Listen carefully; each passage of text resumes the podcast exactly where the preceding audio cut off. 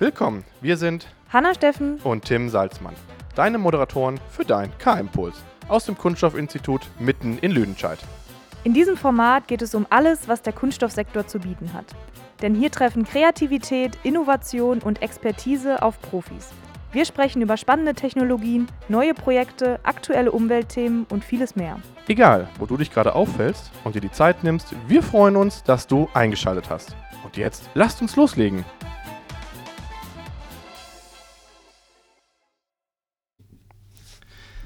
Hallo und willkommen zur heutigen Folge des K-Impuls Podcast. Ich bin Tim Salzmann und mir gegenüber sitzt wieder Hanna Steffen. Genau. So, heute widmen wir uns dem Thema Mikroplastik. Letzte Woche war es ja so, oder letzte Male war es ja so, dass wir viel über Biokunststoffe gesprochen haben. Und da ist das Wort ja auch das eine oder andere Mal gefallen, dass diese beim Abbau die Kunststoffe ja eben zu Mikroplastik ja auch werden, bevor sie dann wirklich sich ähm, sozusagen der Erde widmen. Und ähm, deswegen haben wir gesagt, jetzt müssen wir auch mal über Mikroplastik sprechen, weil es ja nun auch einfach ein ja, brandaktuelles Thema ist. Und ähm, da wollte uns Hanna erstmal sagen, was ist Mikroplastik und so ein bisschen die Definition von Mikroplastik mal näher bringen. Genau, Mikroplastik beschreibt im Prinzip oder um Mikroplastik definieren zu können, muss man vielleicht Mikro- und Makroplastik so ein bisschen voneinander abgrenzen. Im Prinzip umfassen beide, sowohl Mikro- als auch Makroplastik, sind definiert als feste Objekte aus Kunststoff, die direkt oder indirekt durch menschliches Handeln in die Umwelt gelangen. Und Makroplastik ähm, ist alles, was an Kunststoffteilen über 25 mm groß ist. Und Mikroplastik ist eben ja, definiert als alles, was kleiner, also was 5 mm und kleiner ist, wobei es da keine genau definierte Untergrenze gibt. Man kann vielleicht noch so ein bisschen unterteilen in großes Mikroplastik, das hat dann so eine Größe von so 1 bis 5 Millimeter, und kleines Mikroplastik, das hat eine Größe von so 1 bis 1000 Mikrometer. Wie gesagt, da gibt es keine richtig definierte Untergrenze und das Wort Mikroplastik in Bezug auf die Größeneinheit ähm, ist vielleicht auch gar nicht unbedingt hier anzuwenden. Ich glaube, Mikroplastik soll im Großen und Ganzen als Überbegriff einfach auch beschreiben, dass es sich um sehr, sehr kleine Kunststoffteile handelt. Was vielleicht noch ganz wichtig zu sagen ist, dass ähm, unter Mikroplastik, wie ich ganz am Anfang schon gesagt habe, streng genommen nur Kunststoffe in einem festen Aggregatzustand fallen. Das bedeutet, alles, was an Polymer ähm, gelöst ist oder in flüssiger Form vorliegt, ähm, gilt nicht streng genommen als Mikroplastik. Also bei Mikroplastik handelt es sich um feste Kunststoffteile. Wobei die flüssigen aber auch nicht in die Umwelt gehören genau, oder die ja, gasförmigen sozusagen. Genau, aber streng genommen fallen sie eben nicht unter diesen Begriff. Und zu Mikroplastik zählt alles in jeglicher, ich sag mal, Form, ob das jetzt eine ganz kleine Faser ist oder ein ganz kleines ja, Pellet oder Fragment, ein Partikelchen. Ähm, genau, das ist ganz egal. Das äh, würde alles unter den Begriff Mikroplastik fallen. Genau, Mikroplastik, da gibt es unterschiedliche Typen. Es gibt, ähm, ja, man unterscheidet drei verschiedene Mikroplastiktypen. Es gibt die, das primäre Mikroplastik vom Typ A. Diese Kategorie des Mikroplastiks beschreibt, wenn in der Herstellung ganz bewusst schon Mikroplastik hergestellt wird. Das bedeutet zum Beispiel für diese Peelings, für so Körperlotions oder so, wenn da diese kleinen ähm, ja, Peeling-Fragmente drin sind, die werden ja ganz bewusst in dieser Größe hergestellt und in das Produkt eingebracht. Und genau in dem Fall spricht man von primärem Mikroplastik Typ A und primäres Mikroplastik Typ B würde zum Beispiel ähm, beschreiben, dass Mikroplastik auch direkt in der Größe von Mikroplastik in die Umwelt gelangt, aber eben, also es stammt erstmal von Makroplastik. Beispiel ähm, Autoreifen, da kommt es natürlich zum Abrieb, während die Reifen genutzt werden und dieser Abrieb, der entsteht, der ist ja sofort Mikroplastik oder der ist sofort im Mikroplastikbereich, ähm, stammt aber wie gesagt ähm, von einem Makroplastikteil und wurde ja nicht ja, also als bewusst hergestellt, als bewusst Mikroplastik hergestellt. hergestellt. Genau. Dann gibt es das sekundäre Mikroplastik. Hier ähm, haben wir auch ein Makroplastikteil, ähm, zum Beispiel vielleicht Müll, der in der Umwelt entsorgt worden ist. Und der baut sich dann über ganz, ganz lange Zeit durch die UV-Einstrahlung, durch andere Bewitterungseinflüsse, auch durch mechanische Abreibung, ähm, bauen sich diese Kunststoffe langsam, das kann mehrere hundert Jahre dauern, bis sich so ein äh, erdölbasierter Kunststoff abbaut.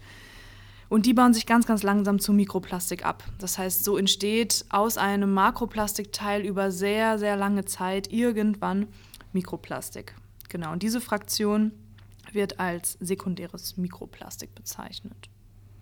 So, jetzt haben wir ja schon mal sozusagen die Definition geklärt. Genau, Was ist glaub, Mikroplastik?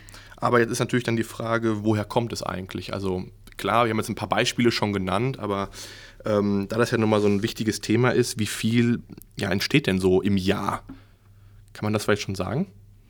Ja, da gibt es ganz, ganz viele verschiedene Zahlen zu. Also ich glaube, man kann schon sagen, dass wirklich, man redet hier wirklich von, von, von Tonnen, von Hunderten von Tonnen, zumindest was auch in Europa so jedes Jahr in die Umwelt gelangt.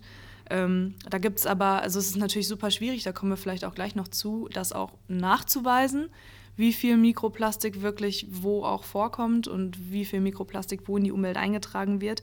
Ähm, deswegen unterscheiden sich die Zahlen dann natürlich auch, aber es handelt sich wirklich um ja, Hunderte von Tonnen, die zumindest in Europa jährlich in die Umwelt gelangen. Und ich habe es gerade ähm, bei den drei Kategorien von Mikroplastik schon so ein bisschen angestriffen, ange angerissen. Angerissen.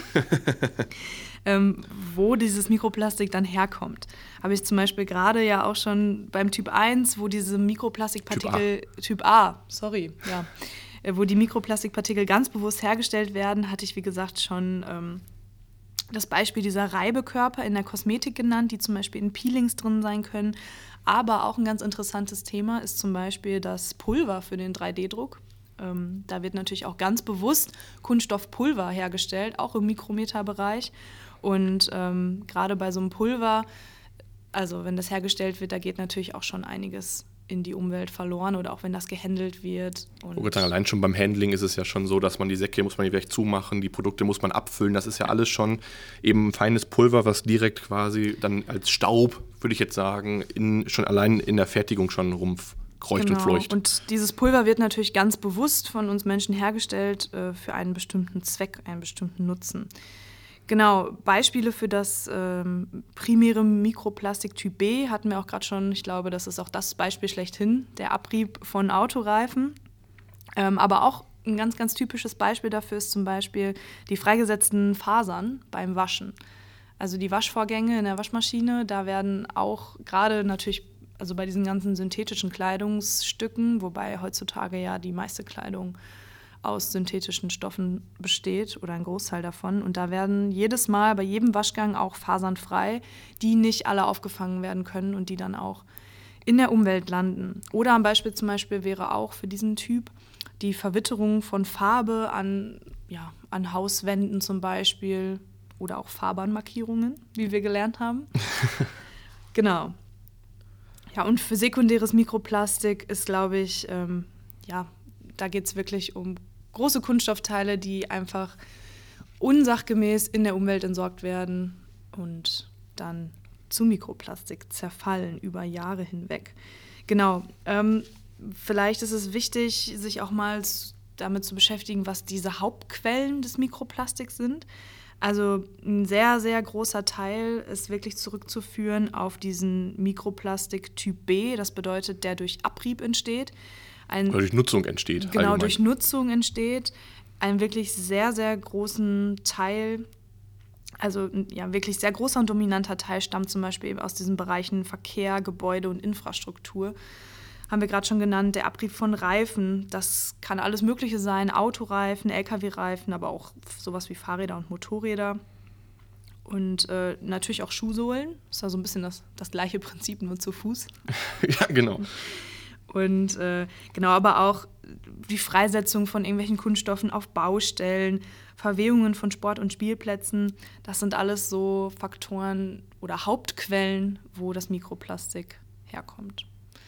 Ja, jetzt haben wir uns so ein bisschen damit beschäftigt, was gibt es für Mikroplastiktypen und wo kommen die her? Haben wir das gerade schon mal ein bisschen angerissen, dass es gar nicht so einfach ist, auch ganz konkret Zahlen festzumachen, wie viel Mikroplastik ich wo finde oder wie viel Mikroplastik wo wie eingetragen wird.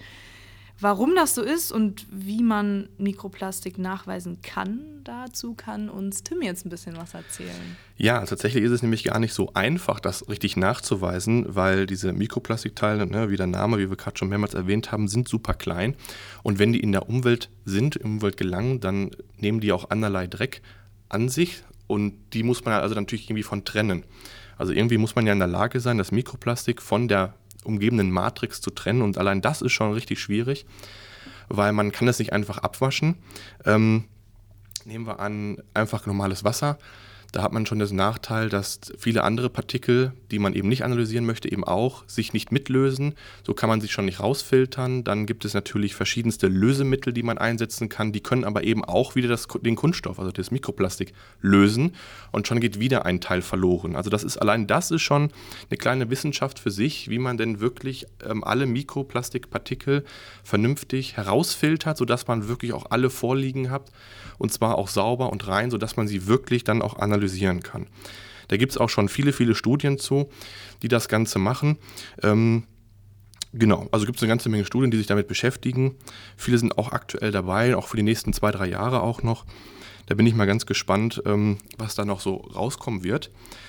Ja, also wie gesagt, geht also darum, dass die Dimensionen super, super klein sind und das macht auch das Handling alleine schon im Labor natürlich super schwierig, weil auch wir müssen natürlich dann dafür sorgen oder das Labor muss dafür sorgen, dass es während der Analy Analysephase schon kein Mikroplastik auch selber in die Probe hineinträgt, um das sozusagen das Ergebnis nach oben hin verfälscht oder eben nach unten, indem man eben etwas unsauber damit äh, hantiert. Ja, und jetzt gibt es nämlich schon das große nächste Problem. Es gibt keine festgelegten Grenzwerte. Also sollte jemand zu uns sagen oder einem Labor sagen, mess bitte Mikroplastik, dann gibt es jetzt keine direkte Norm oder keine direkte Arbeitsanweisung oder irgendetwas gesetzlich festgeschriebenes, worauf man sich jetzt beziehen kann. Also es gibt keine richtigen Grenzwerte aktuell, die eben ja sagen, okay, da muss ich hin oder das darf ich nicht erfüllen oder das muss ich erfüllen und so weiter. Und, ähm, ist auch ein bisschen beunruhigend, wenn man darüber nachdenkt, dass Mikroplastikpartikel ja auch in Wasser gefunden werden, aus, aus Flaschen zum Beispiel, und es da eigentlich gar keine richtigen Grenzwerte gibt. Ja, richtig. Also, und es ist, wie gesagt, schon eine Riesenschwierigkeit gewesen. Wir vom KMW haben tatsächlich an einem Ringversuch teilgenommen. Der ist jetzt schon, äh, ich glaube, ein gutes Jahr jetzt her. Und das war einfach eine ganz einfache Aufgabe tatsächlich. Das war ein bisschen ähm, PET-Mikroplastik, also Polyethylenterephthalat. Das ist das, was ihr kennt als PET-Flaschen. Das wurde ganz klein gemacht für uns alle, in, in einfaches Kochsalz gegeben. Und das sollten wir dann auf ein Liter auffüllen, also ein Liter Wasser. Also es war einfach nur transparenter Kunststoff, also Mikroplastik, in Wasser. Da gab es keine Dreckmatrix oder irgendwas. Und allein das schon rauszufiltern, war schon ein Riesenproblem, weil es einfach kein richtiges Handling dafür gibt. Das hat jedes Labor. Und das war auch tatsächlich das Ziel Was dieses für eine, Ringversuches. Für Maschen, eine Maschenweite wird dann da ähm, benutzt bei diesen beim Sieben? Ja, da hat jeder sowas Eigenes genommen. Wir haben jetzt zu dem Zeitpunkt einen Goldfilter genommen, der hatte, glaube ich, 8 Mikrometer Maschenweite tatsächlich nur. Weil wir haben ja gerade davon gesprochen, dass Mikrometer oder das Mikroplastik ja in einem sehr, sehr weiten Bereich oder sich über einen sehr weiten Bereich erstreckt. Da wäre es jetzt auch interessant zu wissen, welche Filter man da so verwendet und welche Partikel man dann wirklich auffängt und welche eventuell ja auch verloren gehen. Genau, dann gibt es natürlich, dann kann man das so machen, dass man das durch mehrere Filter hindurchjagt. Hat man dann mehrere Fraktionen, könnte man zum Beispiel machen. Aber je feiner man wird, desto schwieriger wird es alleine auch schon, das Wasser dadurch zu ziehen. Mhm. Ähm, wir haben tatsächlich einen Luftfilter genommen, der eigentlich dafür da ist, um hier einfach eine Umweltprobe zu nehmen, also eine Luftprobe zu ziehen. Den haben wir dafür verwendet. Und allein das war schon eine Riesenarbeit, das da durchzuziehen, ein ganzer Liter. Und ähm, ja, und das war eben die, die, die Fragestellung dieses Ringversuchs, eben herauszufinden, nicht kriegen wir die richtigen Ergebnisse, sondern mit welchen Verfahren haben wir überhaupt gearbeitet und welche Verfahren eignen sich, um nah an die richtigen Ergebnisse ranzukommen. Das war das Ziel dahinter, damit man eben langsam in solche Bereiche reinkommt. Diese Verfahren scheinen zu funktionieren, mit denen wir das Ganze machen können. Das heißt, wenn man das dann schafft, einen Teil des Mikroplastiks oder hoffentlich einen großen Teil des Mikroplastiks zu filtern und quasi zu extrahieren von der Matrix, wie geht man dann weiter vor? Genau, dann geht es natürlich darum, welche Verfahren benutze ich, weil manche zerstören ja die Probe. Dann gibt es optische Verfahren. Man kann einfach mit dem Mikroskop einfach mal die Partikel sich anschauen. Man kann sie von der größten Verteilung her per Hand auszählen. Es gibt aber auch Geräte, die das für einen machen, ähm, wenn sie denn diese hohe Auflösung haben, dass sie diese Partikel einzeln erkennen können. Dann ähm, kann man sie natürlich auch identifizieren. Da gibt es relativ etablierte Verfahren. Ich nenne es einfach mal das IR, das ist die Infrarotspektroskopie. Ist in ganz, ganz vielen Laboren, teilweise auch viele Industrien haben dieses, dieses Gerät, ist sehr handlich, sehr klein. Ähm, damit kann man innerhalb von Sekunden, kann man schnell sich ein Spektrum, also eine Art Fingerabdruck eines Kunststoffes oder des Kunststoffs ähm, sich anschauen, schnell über eine Datenbank jagen, man hat sehr schnell ein Ergebnis zur Identifikation. Das zerstört die Probe auch noch nicht. Aber spätestens, wenn man dann noch weitergeht, dass man dann ähm, noch mehr erfahren möchte, ob vielleicht das auch ein Blend ist, ob da mehrere Kunststoffe drin sind, dann kann man zum Beispiel Richtung Gaschromatographie gehen. Ähm, dabei wird dann der Kunststoff tatsächlich dann in einer Einheit bei 800 Grad, wenn wir jetzt die Pyrolyse-GC nehmen, ähm, wird, die, wird, das, wird die Probe bei 800 Grad wirklich zerstört, zersetzt, richtig in die Gasphase gebracht und wird dann in einem Gasfluss dann auf, aufgetrennt dieses ganze Gasgemisch, was da entsteht, um dann eben durch einen Massenspektrometer analysiert. Also es gibt auch wieder ganz viele Fingerabdrücke und dann kann man sich die kleinsten Partikelchen anschauen. Nachteil ist dabei natürlich, durch die Zerstörung dieses Kunststoffs ähm, kann ich den Kunststoff gar nicht direkt analysieren, sondern ich muss quasi die Fragmente, die typisch entstehenden Fragmente muss ich wiederfinden, um dann zu sagen, okay, ich finde diese drei, vier Fragmente, also muss es dieser Kunststoff sein ich finde die drei, vier Fragmente, also muss es dieses Additiv sein. Das ist also dann schon wieder eine Wissenschaft für sich und erfordert ganz, ganz viel Know-how und auch eigene Datenbanken müssen vorher erstellt werden und das ist gar nicht so einfach und bedeutet viel, viel Arbeit, bis man da wirklich dann eine Methode hat und da geht schon wieder los. Grenzwerte, es gibt keine richtigen Methoden, jeder macht so ein bisschen nach seinen Erfahrungen, nach seinem, nach seinem Wissensstand, macht er das so ein bisschen selbst und versucht das Beste herauszuholen. Ähm, aber es gibt keine etablierte Methode zu sagen, okay, egal zu welchem Labor du gehst, du willst das wissen, also nehmen wir diese Methode, das gibt es noch nicht. Also ist noch viel Arbeit da drin, ne? bis man dann wirklich sagen kann, okay, Mikroplastik nachweisen geht genau so. Das gibt es noch nicht. Aber das Grundprinzip, um Mikroplastik zu untersuchen, ist wirklich, das Mikroplastik erstmal von der Matrix zu trennen, ja. sich die Partikel anzuschauen, wie viele Partikel, also die Anzahl, wie viele Partikel Richtig. finde ich, welche Form haben die eventuell, natürlich auch gravimetrisch eventuell zu bestimmen, wie genau, viel Gewicht Gewichtsprozent oder wie viel, ja, wie viel Gewicht an Mikroplastik war in meiner Probe. Und natürlich auch zu identifizieren, was für ein Typ Plastik, was für ein Typ Kunststoff ähm, habe ich jetzt in meinem Richtig, weil, weil ja allein schon die Kunststoffe an sich haben ja schon bestimmte Eigenschaften, die eben auf den Menschen wechselwirken oder eben auch die Additive drin enthalten, genau. Ja, wenn wir vielleicht noch mal ganz kurz zusammenfassen, dann haben wir heute auf jeden Fall gelernt, welche drei verschiedenen Typen Mikroplastik es gibt und haben gemerkt, okay, dass der Großteil ähm, des Mikroplastiks, der in die Umwelt freigesetzt wird, der kommt aus oder stammt von dem primären Mikroplastik Typ B, das heißt, wo durch Abnutzung, durch Verwendung Mikroplastik in die Umwelt gelangt. Und wir haben gelernt, es ist gar nicht so einfach, das Mikroplastik dann nachzuweisen. Genau, wir werden wie immer ähm, einige Notizen bzw. einige Folgenbeschreibungen natürlich unten reinschreiben, ein paar Links dazu und eben auch ein paar Kontaktdaten. Das war euer Podcast. K-Impuls und wir hoffen, dass du beim nächsten Mal wieder mit dabei bist.